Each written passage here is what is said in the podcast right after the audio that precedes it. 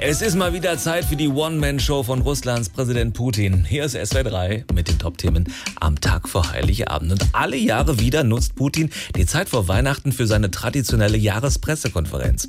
Eingeladen zu dieser Inszenierung, die um 10 Uhr begonnen hat, sind diesmal 500 ausgesuchte Medienleute. So bitte herzlich willkommen zu Putins prächtiger Pressepräsenz. Ich werde dieses Mal alle Fragen beantworten, auch die kritischen. Hier bitte vorne das kleine Mädchen. Entschuldigung, ist der Bär, auf dem Sie da gerade oberkörperfrei sitzen, eigentlich echt?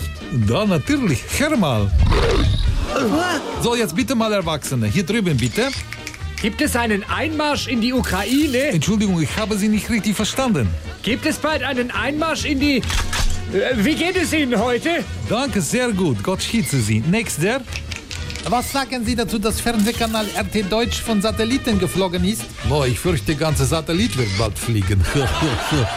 Noch jemand? Wollen Sie auch in Zukunft Gasversorgung nach Deutschland willkürlich beeinflussen? Ivo, das ist kein Willkür, das ist volle Absicht. Sie haben mich zum Lachen gebracht. Los, abführen. Nächster. Besteht die Chance, dass es im Kreml mal irgendwann einen demokratischen Führungswechsel geben wird? Wie meinst du, du Vogel? Na, kriegt man sie da irgendwann mal weg? Na, um es mit einem bekannten Dissidenten zu sagen, mit Nawal nie. SWR